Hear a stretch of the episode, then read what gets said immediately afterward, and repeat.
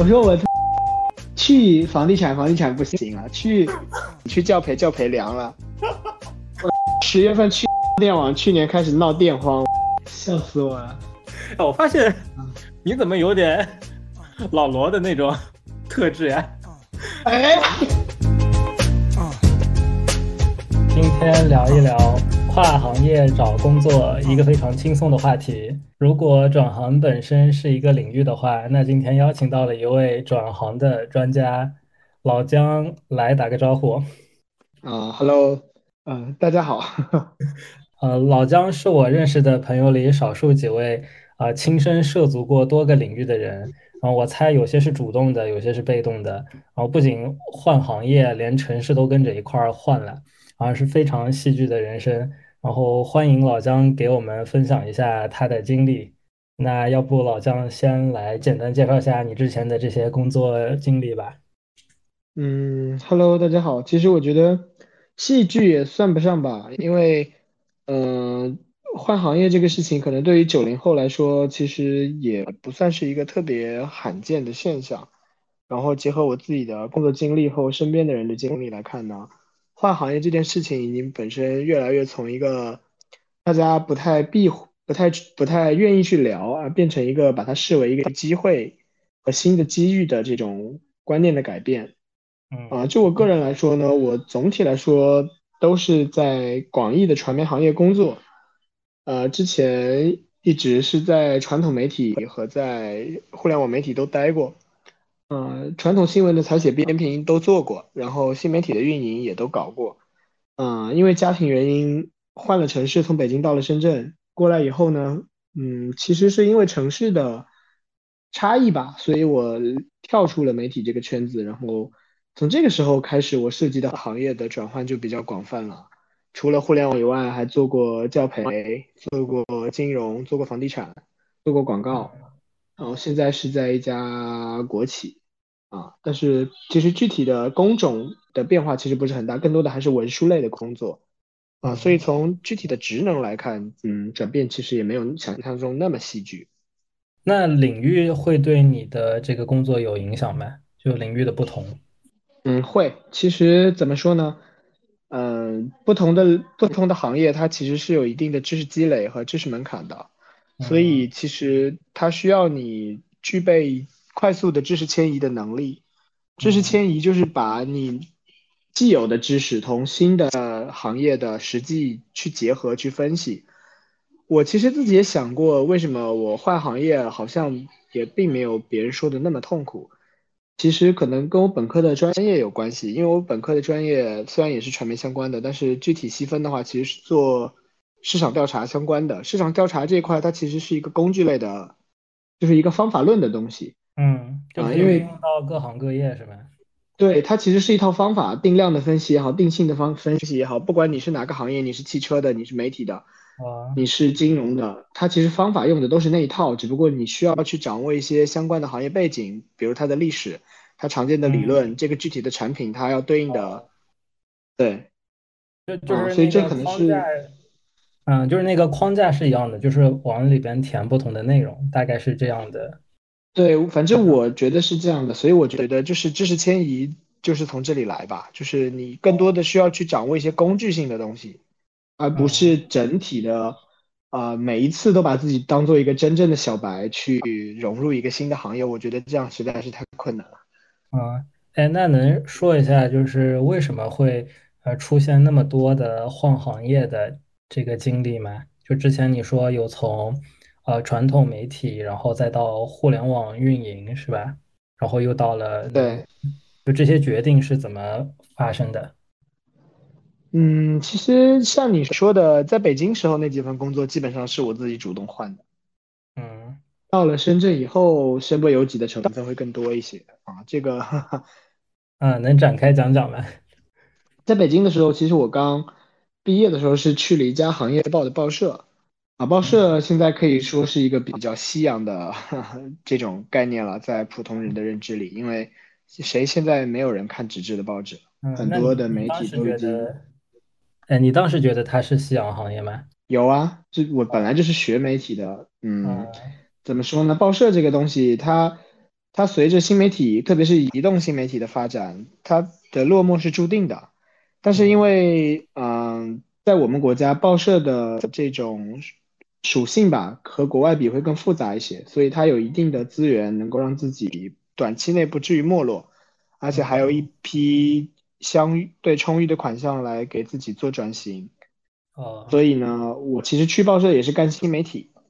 哦，那相对来说就不那么痛苦。当然，在报社的这份工作最好的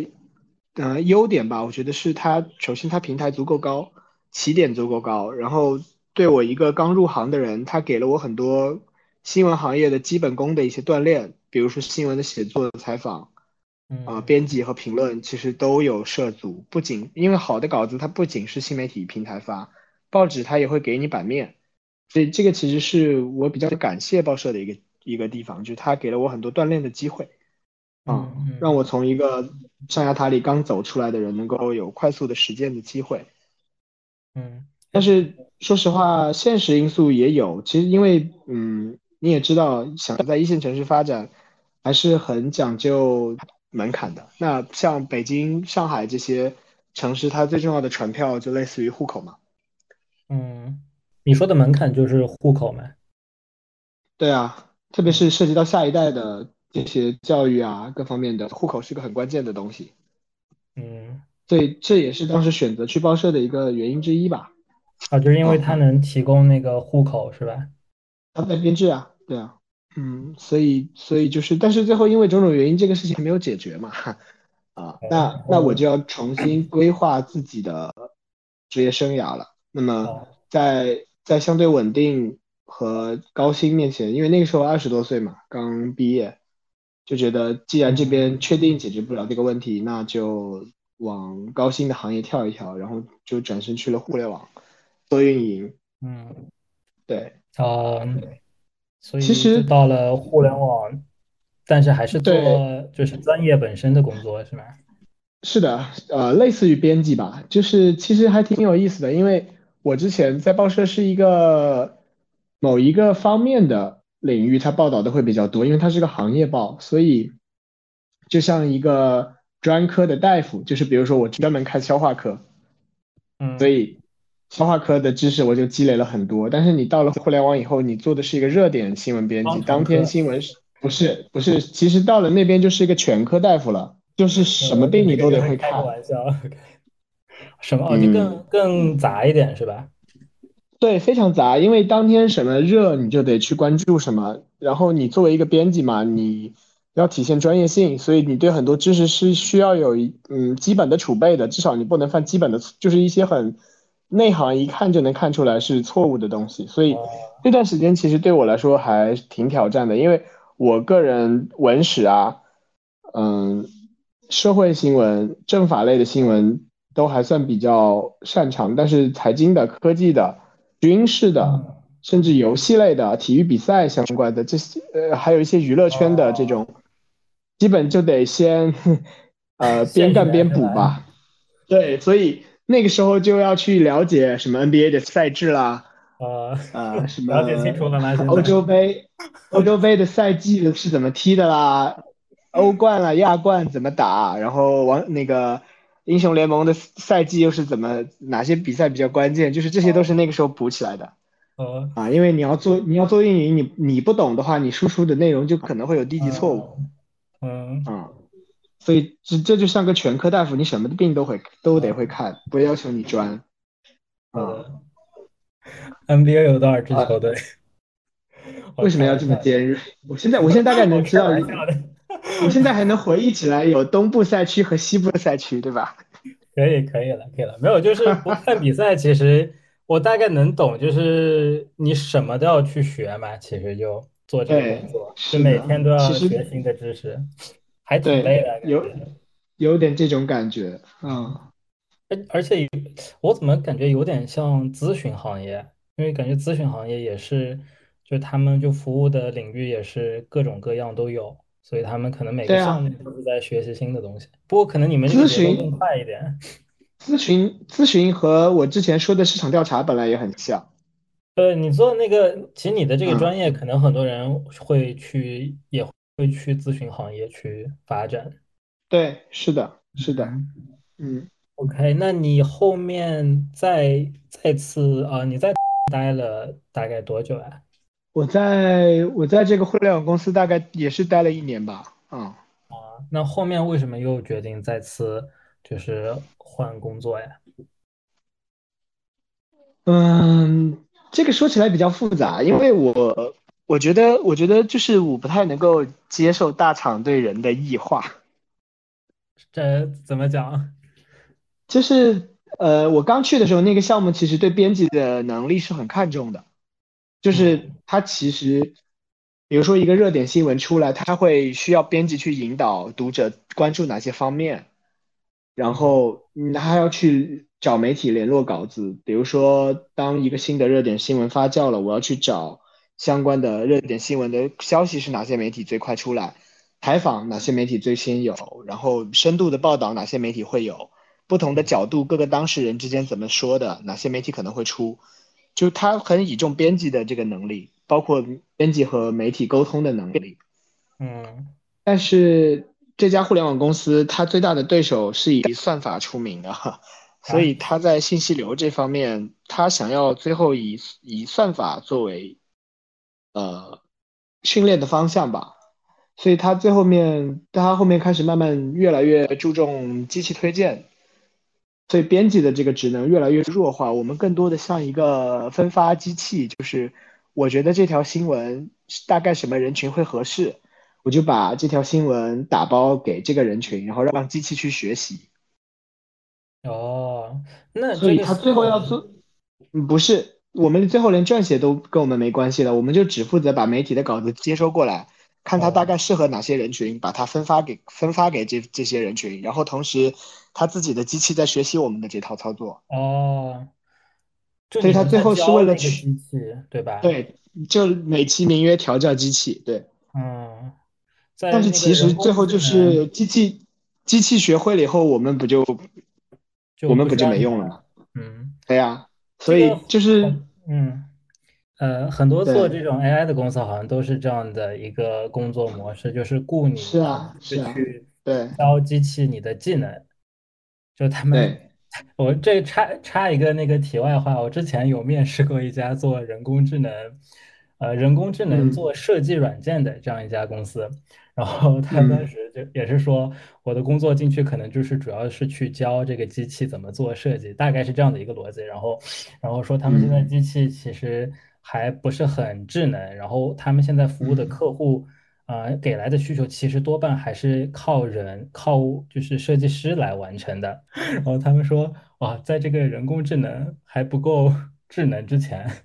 你就是那个人还工。是只能靠人工。对我当时就觉得挺好笑的那句话。Anyway，就回到对，你所以的故本事。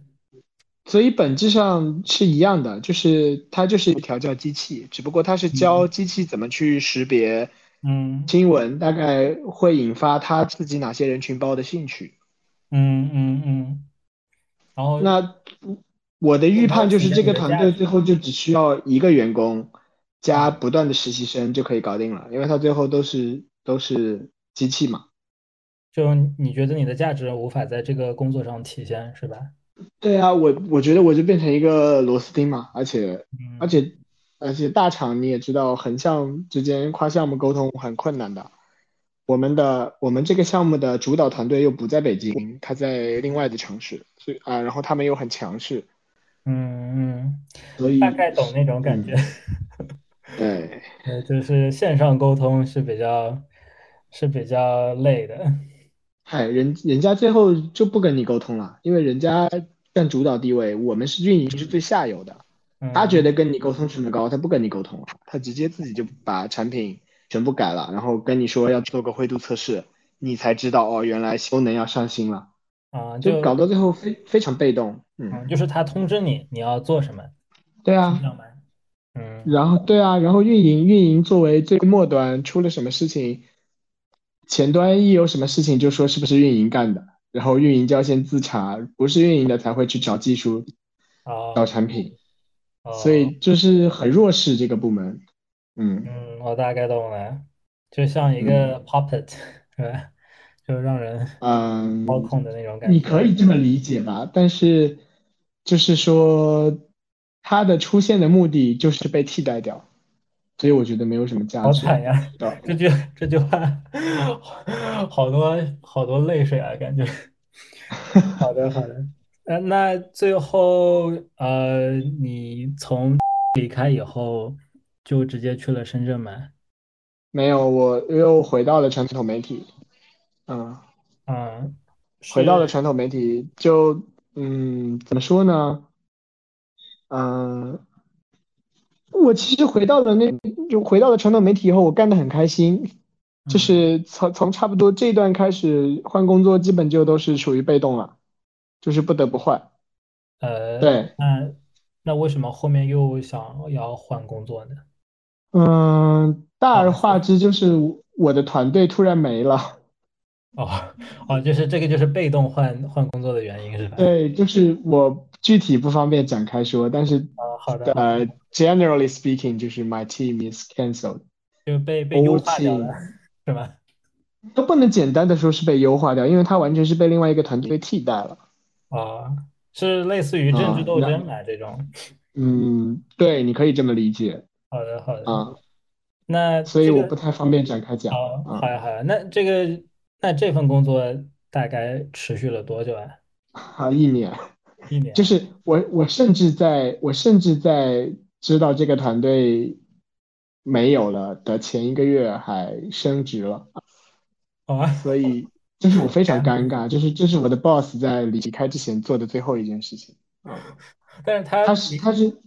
他希望我留在新的团队，因为这个团队没有了，并不代表没有人做这件事，就是啊，我是被留下来的那个人，但是新的团队的人全是另外一个部门整体平移过来的，我夹在中间非常尴尬。哦，就所以这个时候你走还是留呢？嗯，好像表面上看是我自己主动选择走的，但是实际上看我有的选吗？对这个是确实说不清楚啊，因为对我也没有经历过你的这种情景嘛，所以我也不知道嗯该怎么去判断。我我可能会觉得这种是不是就有很多人和人的沟通的技巧在里边儿，或者说有可能，啊包括我们我们后面复盘，其实其实他们都觉得我不应该离开大厂，就觉得可能大厂嗯好歹机会多吧，然后嗯，但是现在看这未必也是一个正确的判断，因为这几年互联网都很难，越来越难。然后我在的大厂，我在的那个那个群组其实是裁员重灾区。嗯嗯然后我这种我这种本来就是一个要被替代掉的部门，啊，就我就我了解吧，我原来在的那个团队，我的直属领导和大领导一先后都也离职了，然后哦那个团队就真的也就是裁人就开始裁，就从最先来的人最新来的人开始裁，哦，所以即使我留在那，也未必谁知道会是什么样一个情况的啊，那个所以人我工智能后来变强大了是吧？ 也不是，因为他真的其实干不过他的竞品。哦，它竞品是所谁以呀？竞品就是我们现在用的这个软件的公司啊。哦，所以其实我来深圳是一个被推着走的过程，因为嗯我在传统媒体出来的时候，其实我我在我很短暂的又去了另外一家互联网公司，但是那个时候其实我自己处于一个很迷茫的状态，就是我的团队突然没了，嗯，我我我要急于先找到一个下家，就是这样，其实我挺对不起人家的。对不起但是谁那啊个时候其实，就是我我不是又去了一家互联网公司吗？从啊从对从传统媒体出来以后，那家互联网公司，我在那只待了三个月，我就来深圳了。哦，所以你说你觉得你对不起那一家互联网公司，对啊，因为他那家公司其实对你挺好的，是吧？对啊，对啊，而且他们给的薪资待遇其实至少是跟我在的时候是持平的，嗯，就是其实是给我涨薪了，就是因为传统媒体待遇肯定是比哦不了的，嗯。嗯，那那为什么就是又离开了呢？三个月后，嗯，直接原因肯定是因为，嗯，因为因为因为家里这边吧，嗯，因为可以可因为以讲他吗的工作，他的工作受到了比疫情比较大的冲击。因然后为什他么？你因为你老婆吗？对啊，他的他的团队都在深圳嘛。嗯，我觉得你老然后婆之他前的工作对是他，他其实工作比我要稳定一些，然后他的团队其实大部队在深圳，他本人有点类似在北京驻点的感觉。嗯嗯嗯，哦，所以他然经常后要飞深圳嘛。对，所以其实一八年就是这个样子了。当时我还在，就是已经在找来深圳的机会了，嗯但是北北北京更多的是做文化类的，嗯嗯，就嗯是新闻啊、视频啊，基本上在北京这边。深圳的话是游戏会更多一些，然后嗯很多的程序员什么的也都在这边嘛，所以你从北京往深圳跳，其实合适的岗位是很少的。我一直在找，都没有找到太合适的。嗯嗯然后后面他去深圳出差的这个频率也越来越频繁。嗯。嗯，哦，对，你要你你可以补充一下，就是你你老婆从事的行业嗯，他做广告的， 非常简单，非常对，非常简短，她做广告的，很直接，对吧？很直接，感觉有点不屑就做是广告的。我觉得这个会变成一个比较结构性的问题，就是就是要么我们俩就得长期又得恢复到分居的那种状况，要么嗯，就就就得有一方要妥协，哦，但是你说是因为是疫情吗？因为疫情他在北京的客户都没有了，哦，我天就是他呐，不需他不需要在北京驻点了，就是就是类似于这样的感觉，嗯，就疫情还能影响到这个的啊，就是客户都没了。因为那你这因个为题你外话企了。业开不了工的话，你的预算就要缩减啊，那最容易缩减的不就先从广告费开始缩吗？整体整整体而言，它它也是它的这个行业也是一个需要有知识迁移能力的行业，因为它的客户也可能来自各行各业。嗯那么广告的这套方法论，它其实也是通用的，只不过看你的客户具体是教育领域的，是汽车领域的，是是快消品、化妆品，是，对，但背后的方法论是一样的，所以它的行业本质上也是这样的一个情况，所以，嗯所以我可以理解为，嗯，他也在不断的换工作， 就是换他的那个客户嘛，他的客嗯，户对。不断的在变，他也需要不断的去学习新的知识。对，如果他服务的客户是来自不同的领域的话，那可能就是确实每次做项目可能接触到的东西都是新的。是的，是的，而且而且每一个客户对广告的理解本身也不太一样，然后包括这个行业本身的调性啊，对对对，那个差别还可以嗯。挺大的，那个差别是有时候的，会特是别的，大。所以所以有有的时候你一个套路并不一可能在所有的嗯，客户面前都吃香，所以它的行业其实也挺费脑子的。哎，当时北京疫情啊，这个题外话，当时北京疫嗯，情是是封城了吗？还是怎么？没有封城，但是北京的形势也很严峻，因为呃本来这个地方就敏感，对吧？其嗯次就是北京发生了很多什么医院感染啦，啊、集体感染啦，然后北京很多中央部委也在嘛，所以北京的封城措施也还呃不是封城措施，北京的呃居家隔离的措施也很严格。嗯，我们就基本是在上家大办年公初吗？三，对，我大年初三回到家以后，我再回公司，就是回媒体。那个时候我还在传统媒体嘛，我回我再回去的时候已经是夏天了，一嗯六月份了都快。嗯就是我们在家干活干了四个多月，那年两会开完我们才回去的啊，嗯哇然后就就得到了我我的团队没有了的消息，就很无语。嗯居家办嗯公其实很惨的，对于媒体人来说，因为你彻底就没有生活和工作的界限了，你随时有电脑就得干活。然后新闻的发生是，它不二管十你四是小在时。工八小时之内还是八十八小时以外，对，我我总感觉你们们凌这晨个行两，业对于上下班的时间是很模糊的呀，还对，是是的。在公司上班的情况下会稍微好一点？会好一点，因为因为它就是需要随时都有人在，所以它基本上媒体行业都是倒班制，就是一天一天有两班或者三班，嗯就保证，比如三班就是三班倒嘛，早班、小夜班、大夜班，早嗯班就是早上七点到下午三点，小夜班就是下午三点到晚上二十一点，哦啊，二十三点，晚上十一点，然后大夜班就是晚上十一点到到到第二天早上七点，就就全部连起来了，你就能保证你你随时都有人哦在。这种情况下是比较好的，就是其实加班就不那么严重，因为时间到了，下一个班次的人就来了。哦，哎，那你们除这个非不存在加班的情况哎，其实是吧？嗯，也不能这么说，因为如果如果你下班了以后，你完全不关注你下班以后发生的新闻，嗯，那你在岗的时候就可能出事故，比如说已经发过的新闻你又发了一遍，哇，所以所以其实其实就是要要就是就是你随时就得绷着那根弦了。嗯，特别是放长假，你也得随时关注长假期间发生了什么事情，哪怕你没有值班。这工作这因为工作有点吓人啊，没有完全没有休息的，就是空闲的状态，心灵上基本就是上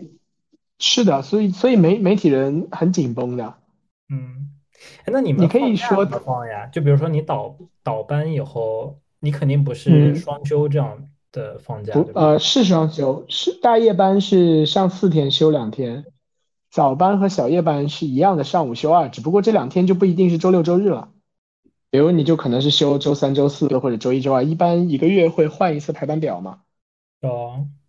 就基本上你不就是你每周的那个休息的那两天就不固定了，其实，对，是的，是这意思。嗯。嗯，有意思。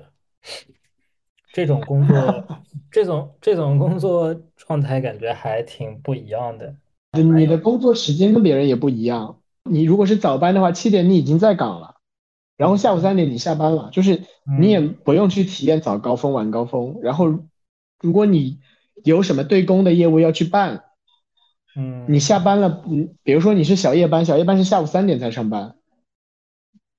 那你上午就可以去办自己的事儿了。啊，啊，就是我就是它也有一定的好处，但是嗯坏处就是它其实是一个精神压力挺大的活儿，而且而且媒体就是你职位越高，你的精力就越要旺盛，因为编辑可以是一个团队，他可能有八到十个人三班倒，但是嗯从副主编、主编，那就那就只有那么几个人，你就随时都得盯着，有新闻重大新闻，编辑拿不准的就要来请示你，你必须保证你能找得到人。哦，所以越往上这个职务这个岗位越熬人。我反正经常我在报社也好，在呃互联网也好，他们的主编我感觉基本就是是嗯不睡觉的，随时能找得到人。特别是有什么大的突发，基本上十分钟以内把人已经在指挥了，就是。感觉就这是个这种人活生生的活成了平台呀，活成了平台本身， 是吧？嗯，是啊，所以媒媒体人、媒体人，特别是记者啊、编辑啊，也是英年早逝的岗位比较多的，猝死比较多的高危行业。也，嗯，那我觉得你还是你离开这个媒体还是挺好的，我觉得。 啊，从个人健康来说是挺好的，嗯，对，至少作息规律了，下班也就下班了，基本上没有什么加，就是需要随时保持精神紧张的状态。那那反正最后就是总的来说，就是因为你老婆的工作的变化，所以你就做了一些妥协，就跟着多重原因吧，他我觉得他这个算是一个最直接的原因，嗯，嗯。然后其实反正就是结构性的定制身结边构性的原因，最深层次的原因来说，还是因为一开始没有把户口这件事情解决，然后嗯就导致就导致后续在北京怎么发展这件事情，嗯，这步棋就下乱了，嗯我觉得可以这么理解，嗯呃。好的，但是深圳的话，它的人才政策各方面都比北京要好得多，因为像来了就是我们这种深学圳，嗯，这个是一方面，其次就是它落户各方面都很快。嗯当然，深圳户口可能也肯定也没有北京户口那么值钱，但是你至少你至少不会有这么重的漂泊感。嗯，解释一下这个为什么就是深圳户口没有北京户口值钱，就是怎么来界定这个价值的，嗯，首先就是从老百姓最关注的角度来说，就是医疗和教育。啊、因为哦，你是觉得全深国圳的医疗和教育全的全呃资全国源最好的医疗资源基本上都集中在北京，广嗯州、上海这几个少数的传统的发达城市，深圳的短板之一就是就是医疗，还有就是教育。你看北京的大学非常多，高等教育非常好。嗯深圳的话，嗯目前拿得出手的大学就是深大和南科大，而且和说实话和其他城市比还有很大的差距，这个是深圳很大的短板。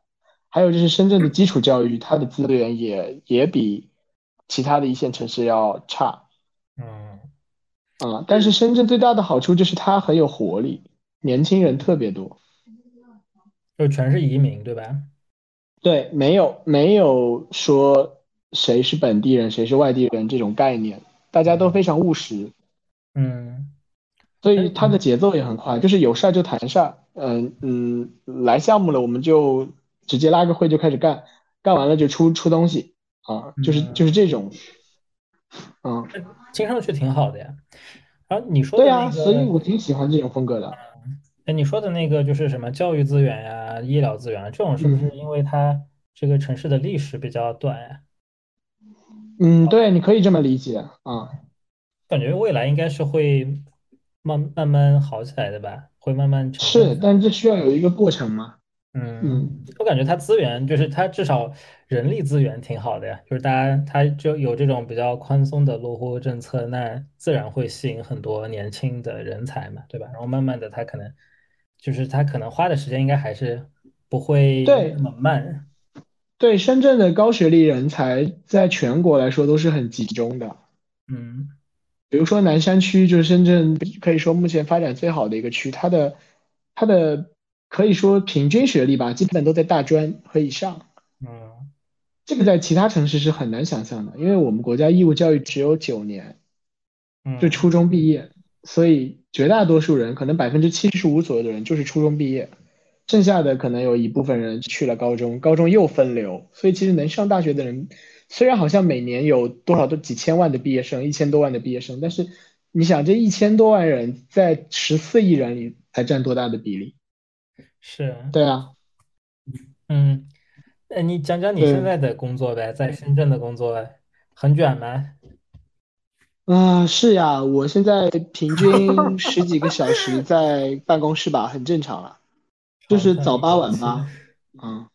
早八晚八早八晚是什么行业？早早早八晚八很正能源能源相关的，嗯，那对于你来说，这算是一个又是一个新领域了吗？对，其实是一个新领域，因为我已经脱离媒体行业了，这个是不是转型最大的一次呀？嗯，是可以这么理解，嗯，哎，然后你之前也提到嘛，就是说，呃，这个换行业是一个相对于就是我们这一代人比较常见的一个事情了，嗯，是吗？对对，就你周围就是换行业的人也很多。啊嗯，可能因为跟我的专业有关吧，因为我我的做市场调查的朋友，大学同学，他们本身去市调公司的人其实不多。如果从专业对口这件事情来说，可能毕业的时候就有一部分人在换工作了，转行业了。他从市场调查跳到了金融，跳到了媒体，跳到了呃企业做品牌，都有做广告的都有。就是做新闻，对于做新闻的人来说，这是一个很正常的事情。对，新闻人跳槽跳槽做品牌的很多，好的，好也的。有自己出来创业的。嗯，嗯，哎，那你进入到呃能源行业以后，有没有什么东西是需要就是去补去补齐的呀？就是或者就是有没有有啊这个行业有没有什么门槛呀？嗯，嗯，可以这个可行以业讲门吗。槛很高，说实话，这个行业门槛很高，因为因为它基本上它的它的主体的从业人员基本上都是理工科的。哦，但是你是文科生是吧？对，然后呃当然我我在职能部门，我不需要我不需要去业务部门自己去做一些事情，我也不需要去一线，但是嗯就是我我起码我在写东西的时候，我他们提到的这些具体的项目，它的意义，它在整个市场里面的地位，它的主要的竞品，这些对我来说都是全新的东西，我需要从头去了解。哦，哎而且那现在什么，而且现在什么都在提互联网加嘛。嗯，能源也在互联能网加，能源也对要互联网化是吧？它也要上网。对，因为大数据的应用不仅是 to C 嘛，它不仅是方便你买东西消费，它对于 to B 的行业来说也很重要。我们现在我们具体这家公司它其实是做互联网 to B 的，嗯，就它能是源做行业本身就是 to B 的算是吗？对。除非是比如说有也有很也有很少的 to C 的项目，比如说交电费、交水费，嗯这种是 to C 的，对吧？我直接要跟个体的客户打交道，但是更多的嗯它都是跟企业合作啊，它在产业链里面作为其中的一环，去服务政府嗯，服务其他的呃需要使用这项能源的相关的一些法人机构，所以它的主体肯嗯定是 to B 的。就你们是类似于什么能源供应商之类的吗？嗯，我们其实是能源数字化，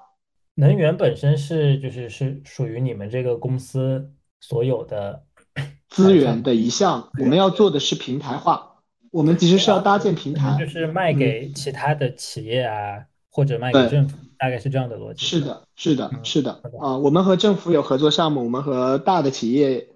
也有合作项目，嗯，那那你现在就是要学习很多这些 专业知识是吧？对，不然我写材料没法写。嗯，那这这个就是对你刚开始工作有就是有需要花多少时间来把这些东西补齐啊？嗯，我前前后后用了差不多三个月吧，也刚好是从试用期到转正，嗯，就是把它的历史严格了解清楚，这个行业现在大概是一个什么样的发展状况，它的主要的竞争对手是哪些，主要的客户是哪些，然嗯，后大概它的业务领域有哪些，啊，优势是什么，劣势是什么。哎，那那前三个月能就是展开讲讲吗？就是有有没有什么有意思的事情啊？就是因我因为我理解应该是挺慌的吧，就是刚到这种新的领域。对，因为术语都不一样，别人你说你说的话，别人说的话，你都不知道他在说什么。啊，就那怎么像办哎每个哎行业都有自己的黑话，就就是说好听一点，就叫术语嘛。嗯啊，比如说媒体有媒体自己的术语啊，包括称呼都不一样嘛。媒体行业大家都叫对方老师的，啊，对吧？我我很很害怕这种称呼。对，就是你只要是前辈都会叫，不管只要你入职早嘛，不管你是不是比他嗯年轻，都会媒体里都会叫你一声老师。但是这只是媒体行业的，别人就是一定要具体到 title 的嗯啊，他是经理就是经理，他是总监就是总监。嗯嗯，你叫别人老师别，他会很奇怪的。就你从一个不是老师变成了经理是吗？差不多 吧。嗯哎，那就是比如说你前三哦个，对月他们，他们还比较喜欢叫工程师的缩写，就是工。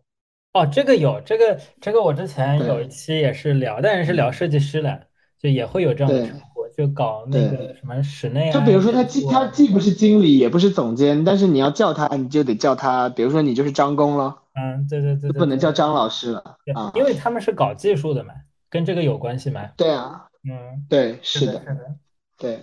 那那个还好，我觉得嗯那个就很就反正就那种称呼就是特别接地气，对。但是就是我的意思就是，他从话语体系都不一样，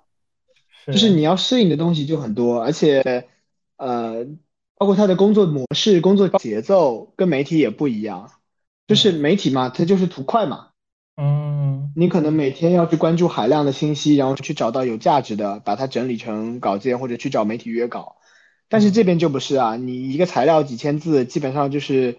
不着急的话，半个月让你磨稿子都是有可能的。那啊挺然后好的不呀，断的，对，不断的改，然后不断的去调整啊，这个工作模式也不一样，而且他就要求你，他就是他就不要求你快了，他要求你有就是，嗯嗯，体现专业性，所以这嗯这个前期补课其实还挺麻烦的，就是嗯别人说别人说什么，你可能就要要去琢磨一段时间，是吗？别人是要去琢磨，因为他说的一些项目，你不了解的话，你就不知道他的这个优优缺点是什么，它的意义是什么，他为什么会这样提，为什么这个项目的战略很关键，另外一个项目主要就是呃什么，就是他会有一些主要是拿来赚钱的项目，有一些主要是拿来打造品牌的项目，你要把这个体系摸清楚嘛，嗯嗯，那你一上来就会给你很大压力吗？还是别人会给你一点？还好吧，对哦因为我的直属领导还是比较，嗯，我比较幸运吧，因为他也是个媒体人转型过来做这方面的，哦，嗯，所以他他也比较知道，嗯，我就是他他说他看到我就像看到当年的自己，所以他也知道哦我可能会我可能的短板是什么，我可能优势在哦哪里，所以他他他在带我的时候，他会他会比他会用自己的经验来很直接的哦传授给我嘛，所以我觉得这会是比较好的一个，哎，这点一个还挺幸运的，我觉得。对，是啊的，那这个这是领一导个比他较幸能，运他的真的是能够体会你的感受，他懂你。对，是的，是的。嗯， 好的，那其实，其实，其实我想聊的一件事情是，嗯，你说啊，关于换换行业被动的这件事情，好呀，就好呀，是这件事情，其实有的时候就是人的的的确是要被推着走一下。就是我可以跟你分享一下我最山穷水尽的时候，嗯就去年，去年九月份差不多，我的我的主业和兼职同时暴雷。你当时的兼职是什么呢？我当时的兼职，我是在教培做老师，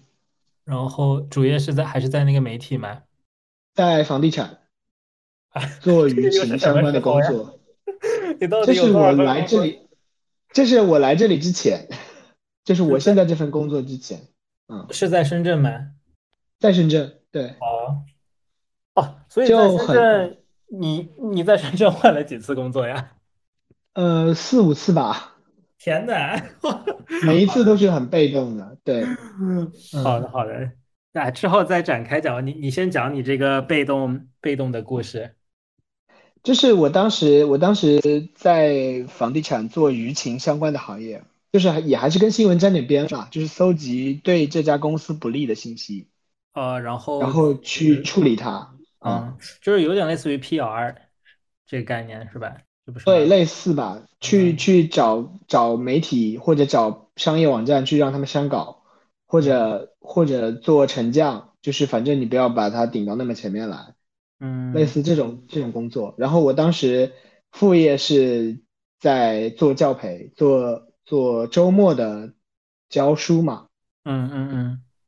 然后嗯，我当时整个六月份，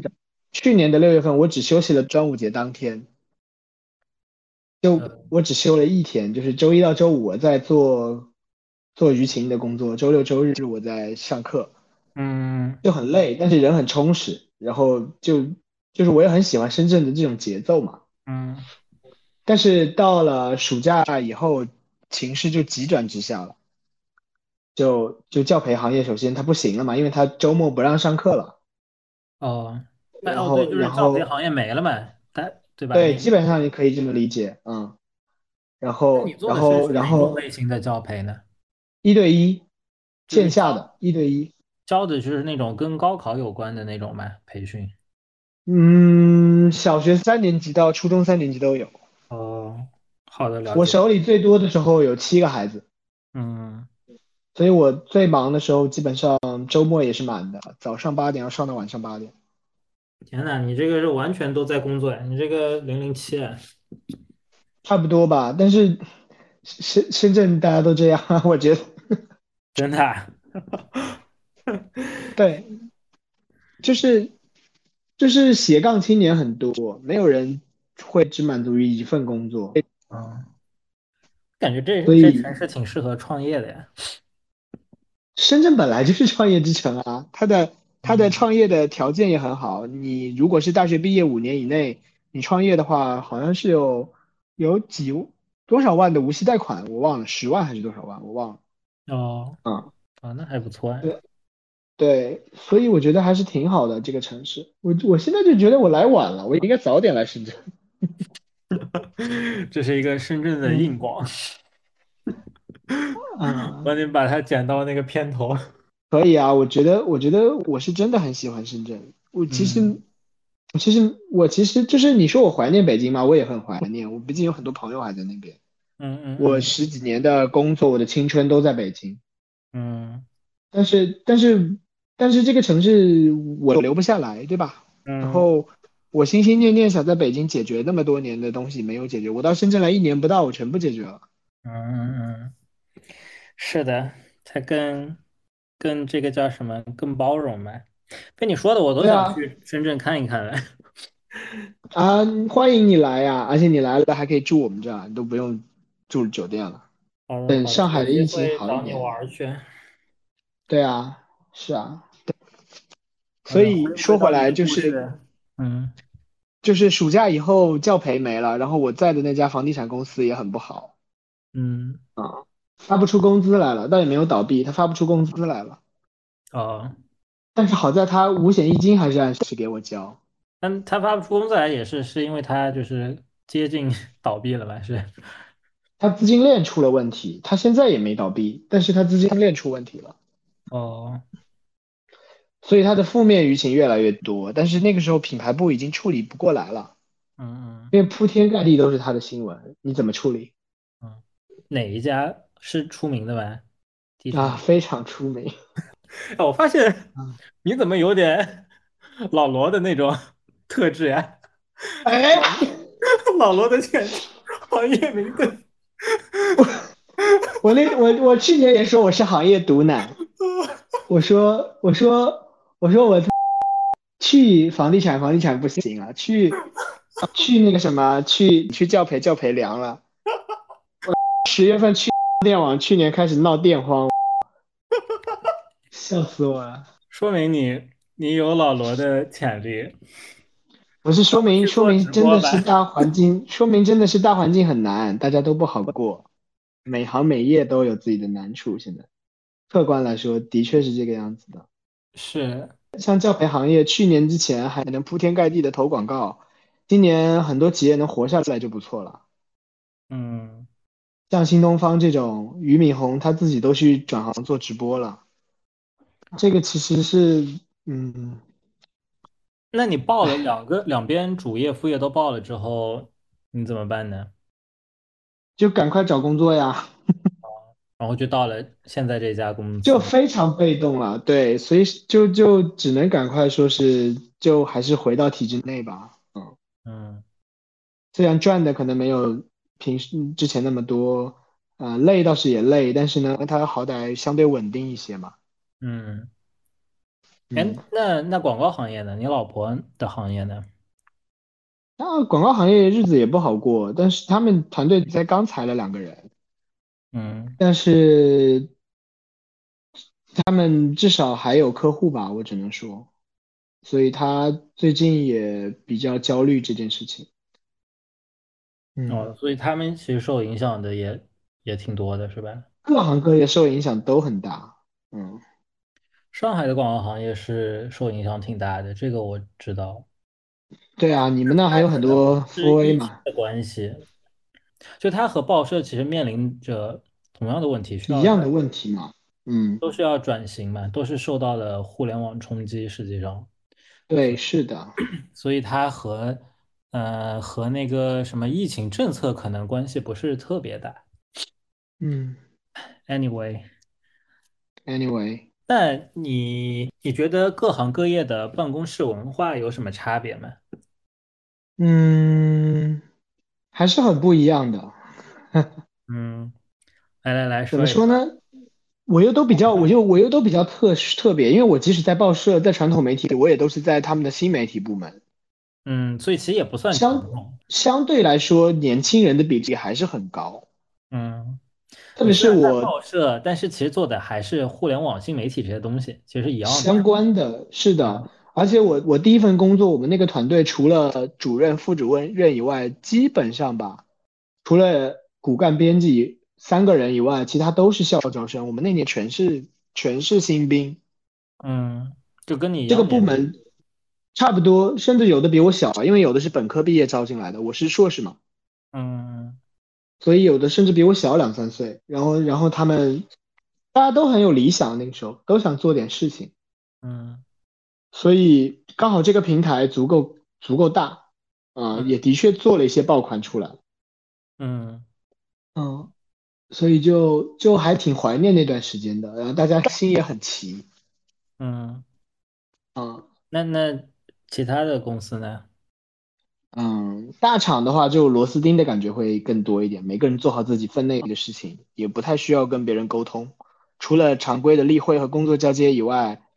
嗯你很少会被什么事情打扰，就是做自己的事就好了。所以人跟人之间的连接会弱一点，特别是如果你不是跟你一起值班的，哪怕你们是同一个办公室的，嗯，当然我们是大平台啊，可能一个办公室有几十个人，嗯，但是如哪怕跟你都是一个群组的，但是只要你们业务没有交集，你你们是不会知道，不会彼此认识的。就像我跟我呃他们编辑部的，就是我是做插件这插件这一块的，他们是做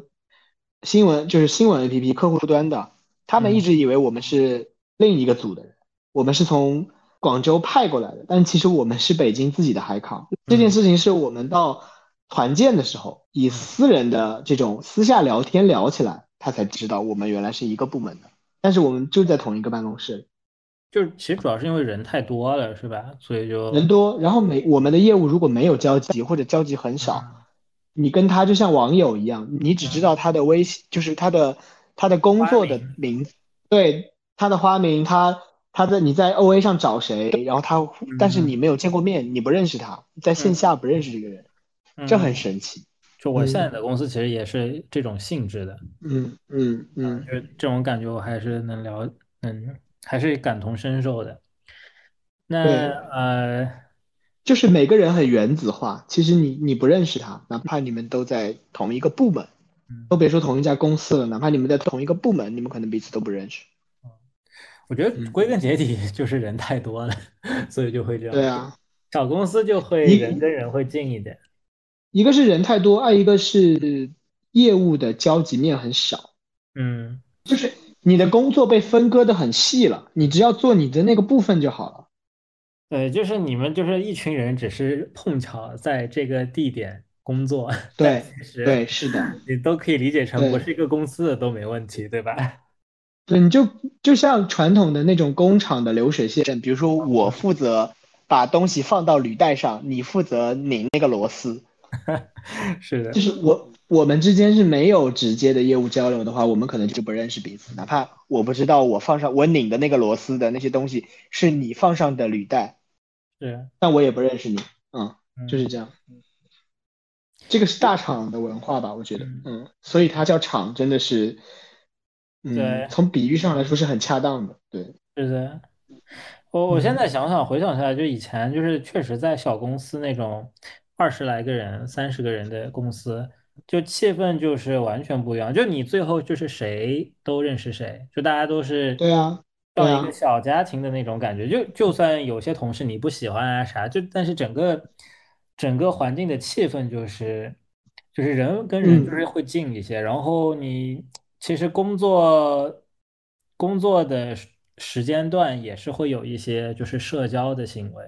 然后大对公啊司就会让人会比较就比较更拘束一点。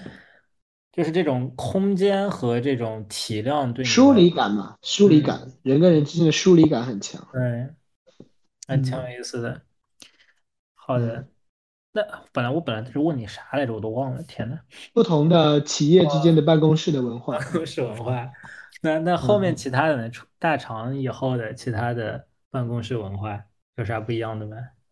嗯，怎么说呢？我觉得是，我觉得就是深圳的这种加班的情况，普遍比在北京要严重一些。 我个人感觉，哦，加班文化，对，他好像把这件事情就作为一个很理所当然的事情。天呐，我我 I'm too 嗯 old for this 。 我现在还是挺享受这种到点下班的节奏的。我就是基在本一上个没，不得已是嗯得加下班，但是可能不太会希望就是就是长时间的嗯出现加班的，或者一种出现一种加班的这种氛围。但是这边的话，的确是，嗯反正你像我们，我们理论上我们是职能部门，应该没有业务部门那么忙才对。但是我们的加班时长也还是，我们排在第二还是第三，全公司现在。天呐，所以这个不分就是年龄从的是吗？对，就从加班时长来说，我们其实不输给业务部门，嗯一方面是我们的人手不太够，这个这个的确是有这样的一个情况，但另外一方面就是我现在做的这个工作吧，嗯，它对于这个公司来说都还算比较新，嗯，所以以需要人花更多的时间来研究它这套玩法，嗯所以大家有的时候下班了也就会多留下来干一干活，有的时候的确是活干不完，也有都有，所以所以但是今年以来吧，基本上特别是三月份以后，嗯、我在办公室十二个小时以上是很正常的状态，一天十二个小时，，对，十二个小时，早上八点我差不多就到公司了，晚上八点走很正常，嗯，你中午休息多久呀？中午一个小时吧，哇，嗯。那你这个工作时长有十一个小时啊？差不多，不过哦，还有一个差别就是上班时间不一样。北京基本上下午，北京基本上一点半就上班了，嗯学校也是一点半就下午开始上课了。但是深圳的话还是两点，很多公司我们现在也是两点才，就是还是我感觉这个像跟南北差异一样。哦，昆明也是两点两点半下午才上课嘛，对，上海也是两点，好像就是上班的对，话但是北北京就是一点半。一点半。哇，那个时候感觉我刚去上大学的时候，下午一点半上课真的太不适应了。那它是几点？就是上午几点结束呢？上午我们是十二点，哦，所以它是中午休一个半小时的概念，类似吧，但是你要吃饭呀。结束的时间是一样的吧？是吧？都是十二点。北京的话，我在报社十一点半就去吃饭了。哦哦，那他们就是整体往前倒一个小时，呃，半小时。对对嗯对，嗯北京是我在报社的时候是早上八点半上班，十一点半去吃午饭，然后一点半上班，然后五点五点下班。嗯，哇，你的然生活后跟我的差别真的太大，我这辈子就没干过这种九点以前上班，我我就没干过十点以前上班的工作。我的工作基本都是八点半嗯，上班。真真嗯的是行业属性不一样。对我们是那个晚上那个点是没准的，就就对年轻的对时候是下班那个点没准， 早上就是对都是十点以后十一可点。以晚一点去，对，但是我这我这边不行，我这边基本上就是八点半吧，雷打不动，你得出现在那儿。嗯，那我其实就是现在我会希望就是上班早一点，然后下班也早一点。就我可能会我可能会呃羡慕你那个上班的时间，但是下班的时间可能不要 不要是晚上八点。怎么说呢？你还是珍惜十点以后可以到公司的时间吧，对对，我至少你上午可以多睡一会儿。对，哎还有就是可能看你离这个公司的距离有多远。通勤时间嘛，对，嗯，深圳比北京小，就没就没有哪个地方会比北京大。 深圳和北京是城市格局不一样，北京是方块型的，所以它有几环几环。嗯，深深圳一圳长没有，条深的圳是，对，吧深圳是长条形的城市，所以它其实区跟区之间距离不一定。我从罗我从罗湖到福田就很近，但是我从宝安在最西边去盐田最东边就很远。 嗯对，它是它城市格局也不一样。这好像聊到下一个话题了，就是我们另外的一个话题是吧？呃，对对，你说的是下一期是吧？ 对，是的，下一期可以聊你和石宇一起，对啊好呀，可以展开聊聊这个话对，题。下期展开聊一聊你们两个从北京移民到深圳的故事。对啊，这这期主要还是聊换工作嘛。嗯，哎，那最后聊一聊这个吧，你怎么看打工和自由职业以及创业？哎，我觉得其实最理想的是创业成功。哎好，这个问题啊这非是常最的薄简单，直接回答完最了。保底的，最保底的是打工嘛，你至少要有一份稳定的收入嘛。嗯自由职业的话，其实我觉得相对来说，一个你要么你比较有魄力，要么你家里有矿。嗯我是我我是这样觉得，就是就是因为自由职业它毕竟相对来说，嗯、它对你的抗风险的能力的要求会高一些。嗯但是创业虽然是最辛苦的，但是你成功了以后，嗯，你的这个复利高风险是，高回报是吗？对，你是你打工是永远是赚是不可能比的。嗯所以，所以我觉得，我觉得，我觉得最优选是创业。我我我甚至也在想，三十五岁以后干脆自己出来干点事儿算了。嗯但是呢，现在就是还是先把生存搞定吧，所以先老老实实打工，积累经验，积累人脉。嗯，现在又在一个新的城市，一一切还是从头开始，嗯所以还是先积累吧。嗯，哎，但你不觉得创业和自由职业都是属于这种，就是需要就是风险更高嘛？对啊，创业的风险也很高啊。嗯但是自由职业怎么说呢？自由职业它更像是只对自己负责，嗯，你不用要但是人创业对吧，对创业的话，其实你是至少你会有一个团队嘛。嗯你你如果作为一个团队的话，其实你要考虑的事情会多很多，嗯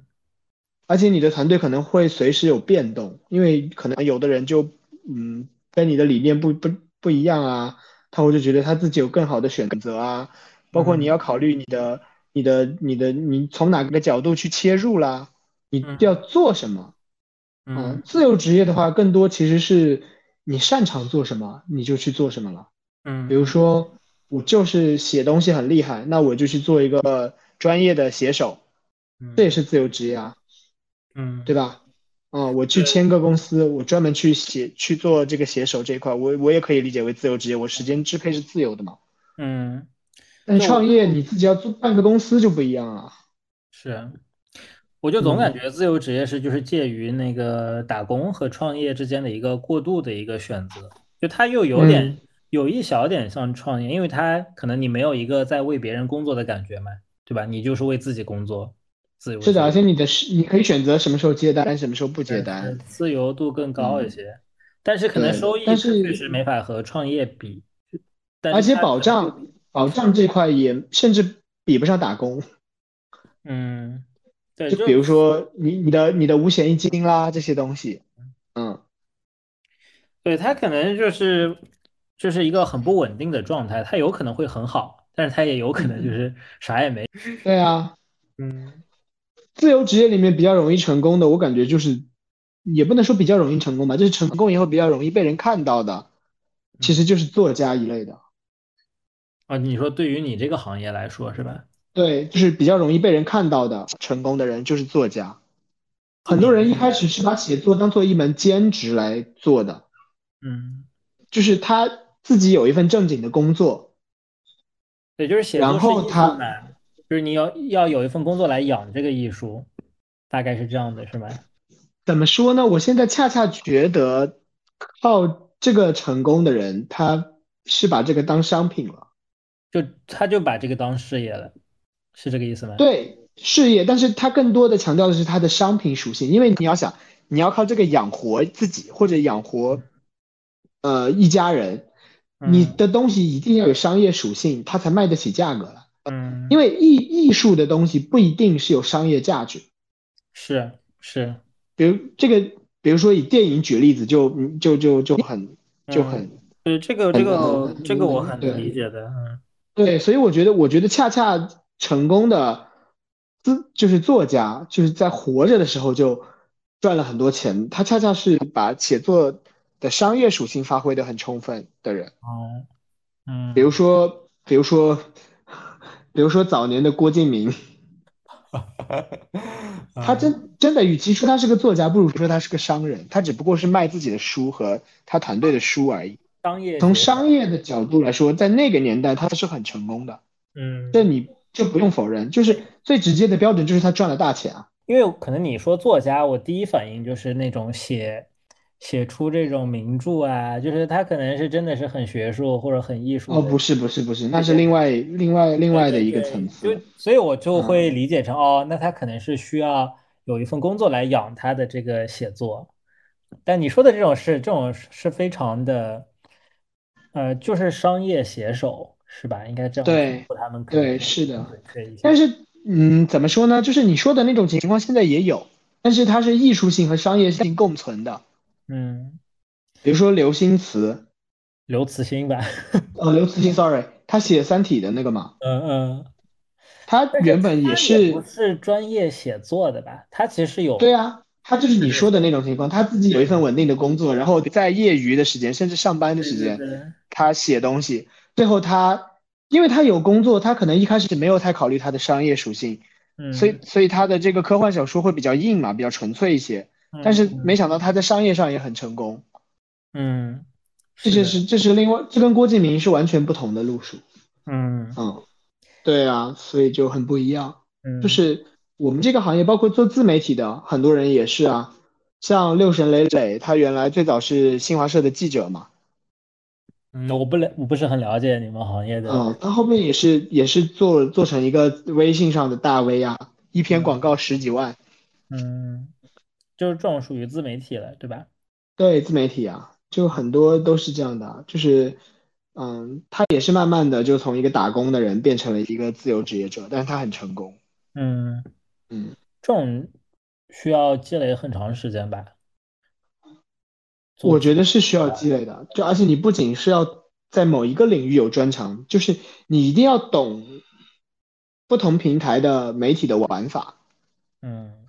比如说，他们刚好也赶上了公众号的这个福红利嘛，作为嗯作为文字出身的人来说，但是你的那套玩法放到抖音上还合适吗？放到放到 快手上还合适吗？可能又得另说了。嗯，嗯，从某种角度上来说，微商也是这样啊。赶那个风口，对啊，很多很多人也是有自己的职业，或者要么是全职太太，但是就是微商那几年他就起来了。但是从现在的主要的呃社交媒体的玩法，慢慢慢慢从短视频迁移的时候，微商慢慢也就下来了，因为你会发图，会写写点文字来带货，和你要做短视频、做直播来带货是完全不同的话语体系。嗯所以真正从微商转型去做抖音带货成功的人很少，反而又是带货主播那波人又起来了。嗯每一个每一个不同的平台转化之间都是一个红利期，嗯就是自由自由职业者或者创业的人，他能抓到这个风口，他就起来了。但是但是他也要他的危机感就在于，你吃香这一时，你很难吃香一世。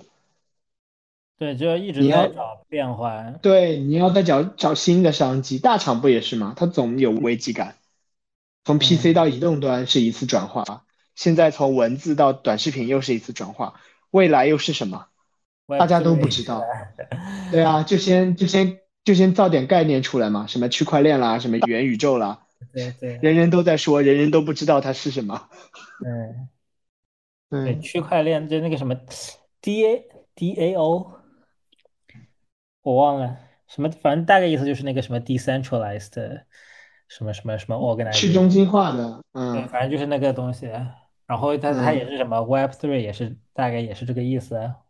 反正这个就是最新差不的互多联吧网革命，反正感觉它是下一波风口。然后不是现在很多人从互联网就是出来，就是就放弃互联网大厂的高薪，然后就去加入那种搞这种 Web Three 或者就是搞区块链的这种初创公司。对啊，但是其实很有意思，因为因为互联网它一开始它的初衷就是为了去中心化，因为因为我是觉得互联网的发展偏离了它的初心。为什么啊？你还记得我们小时候，互联网只能在聊天室和用用 BBS 和用邮件的时候，特别是特别是电子邮件，你还记得那个时候电子邮件的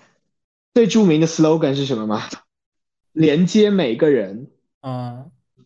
连接每个人就是人跟人之间，我们俩是不认识的人，但是我们可以互相发邮件，我们通过嗯发邮件，包括地球村这些概念，它本来就是去中心化的啊，它就是强调每个人之间可以通过互联网的形式连接起来，人嗯跟人全都是六十亿人、七十亿人，这是非常去中心化的呀。我能单独找到你，你能单独找到我，但是发展到后面，互联网的巨头越来越多，国外有 Google 有 Facebook，国内有腾讯有有阿里，就开始攻城略地了呀。你你必须用我的，你你用了我的就不能用他的，它慢慢的就开始中心化了呀。嗯嗯嗯，啊，你这样你说想想我你理最解了你最早你最早用百度搜网页的时候，是不是五花八门的网页都能搜到？我觉得我用互联网的时候，它可能已经比较晚了。 就首先我都没有经历过聊天室的那个时代。就就就就就你说我们上中学的时候，我们我们那个时候用百度、用 Google 嗯搜出来的都是各各种门户网站、各种甚至是私人的网站，我们都能搜到。嗯那个时候我觉得就是去中心化的，那个时候还没有什么算法，没有什么排位，就是什么东西是最新的，我就显示在前面。那个时候很纯粹。现在呢，你用百度一搜，全是百家号，要么是广告，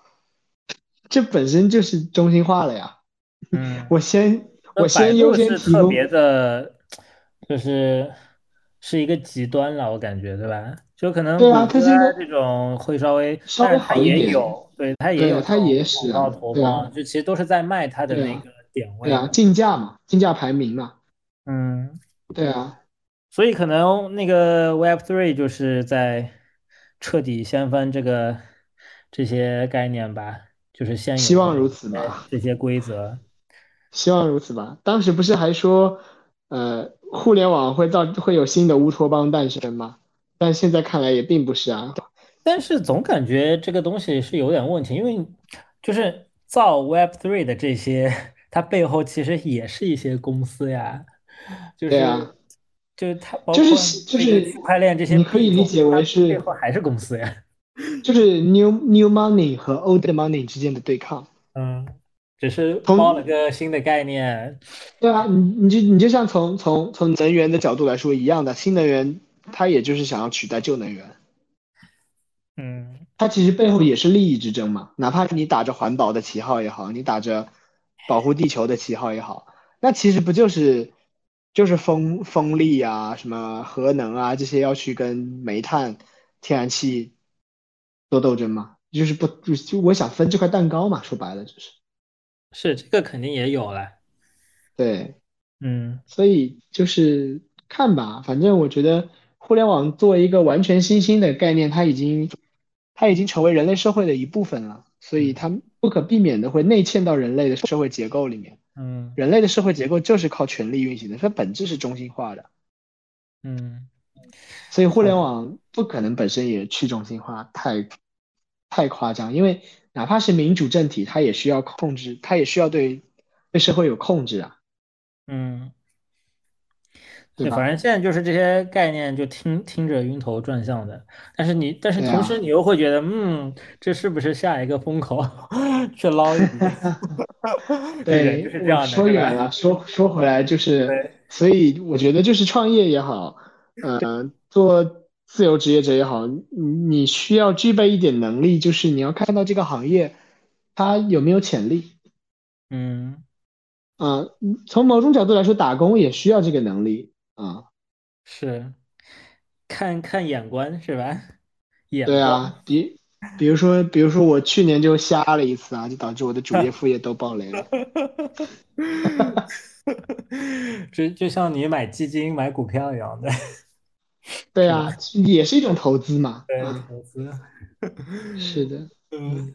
我们这个把从你的换换行业的故事聊的聊聊，上升到了人生的投资了。 工作本身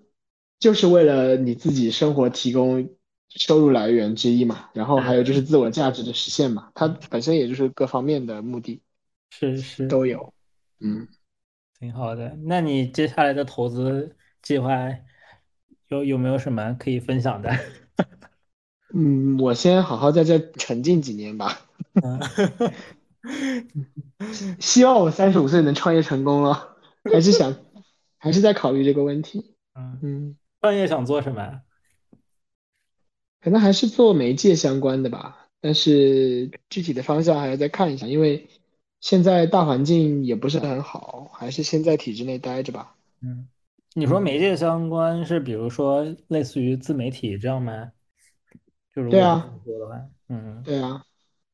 然后慢慢的朝朝公司化发展嘛，商业化运营，然后变成团队。嗯。嗯， 做做播客呀。啊是听觉媒体在复兴嘛？嗯，我觉得播客挺是挺好因的，挺有意思的。因为它的伴随性很强，人嗯现在碎片化时间又多，是，嗯，很我难觉有得大把的时间再去看电视啊、看文章啊。但是听的话，不影响你做其他事情。是我，哎，我现在我跟你嗯说，我做饭呀啥的，我会开个播客听一听，对啊，就还它挺伴好。随性很强，所以这嗯，就是反而广播也没有死，广播但啊，是报纸死的差不多了。对，嗯，没有，对我说对，传统行业里面广广播活的相对还算好，因为它市场比较稳定。嗯，你只要城市化还在进行中，每天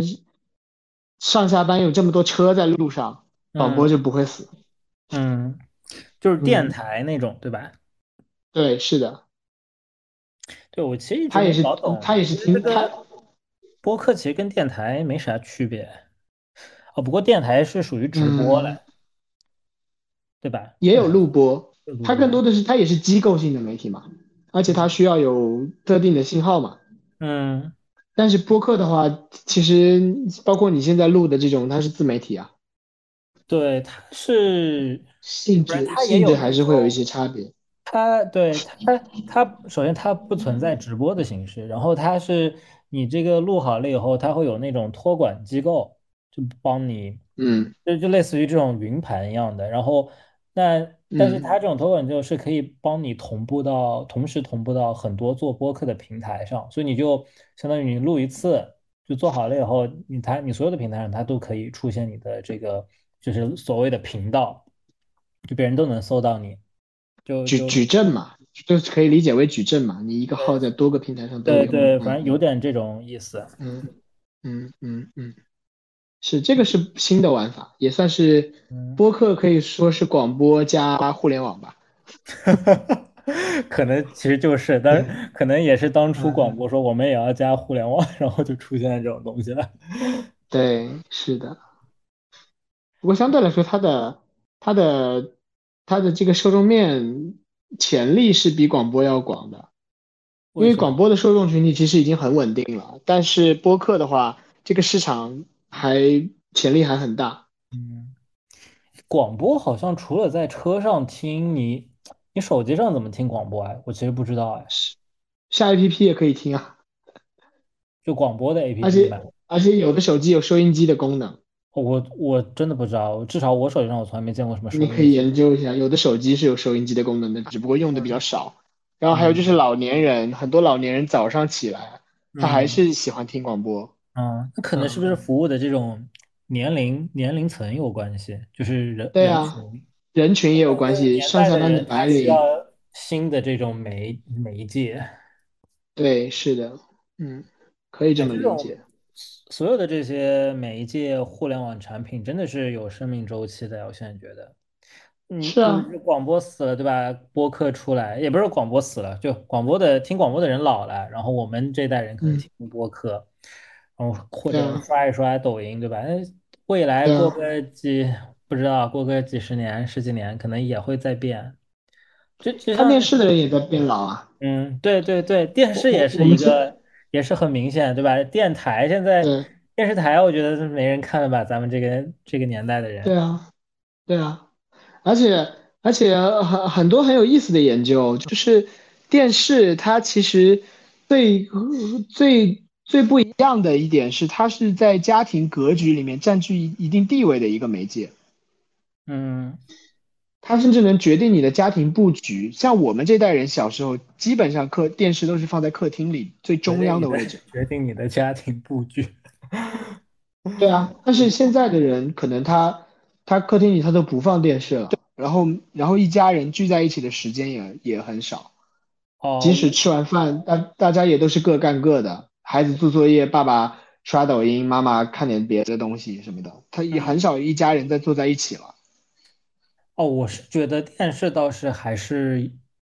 就是重要的，在一个家里，只是说对它啊，里边儿的内容不是电台节目了，不是电视台了，它就是大家都是就现在是都流是媒体嘛。对，都是还是互联网牵头的这些平台，对吧？对啊，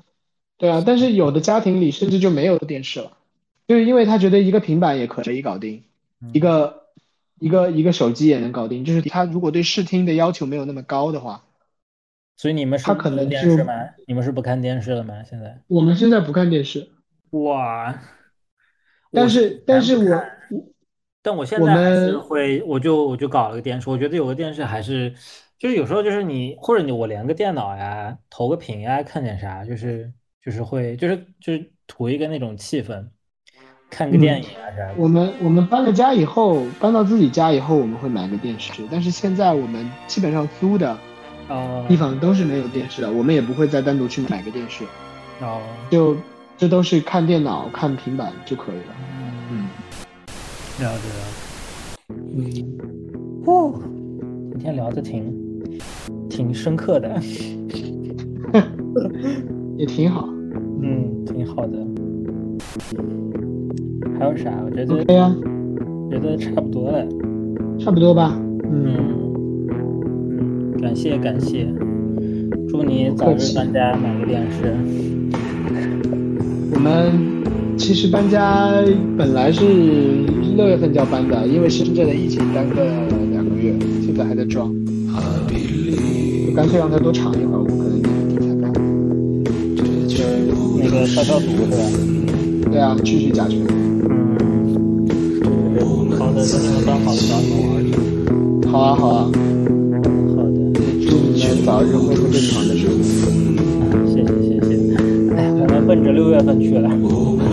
对啊，有点实在是。我我我那个，我今天下午，今天下午去那个小区小区里边儿草坪上躺了一下，就是搞了我快乐看到到。了，我还给你朋友圈回复了，终于。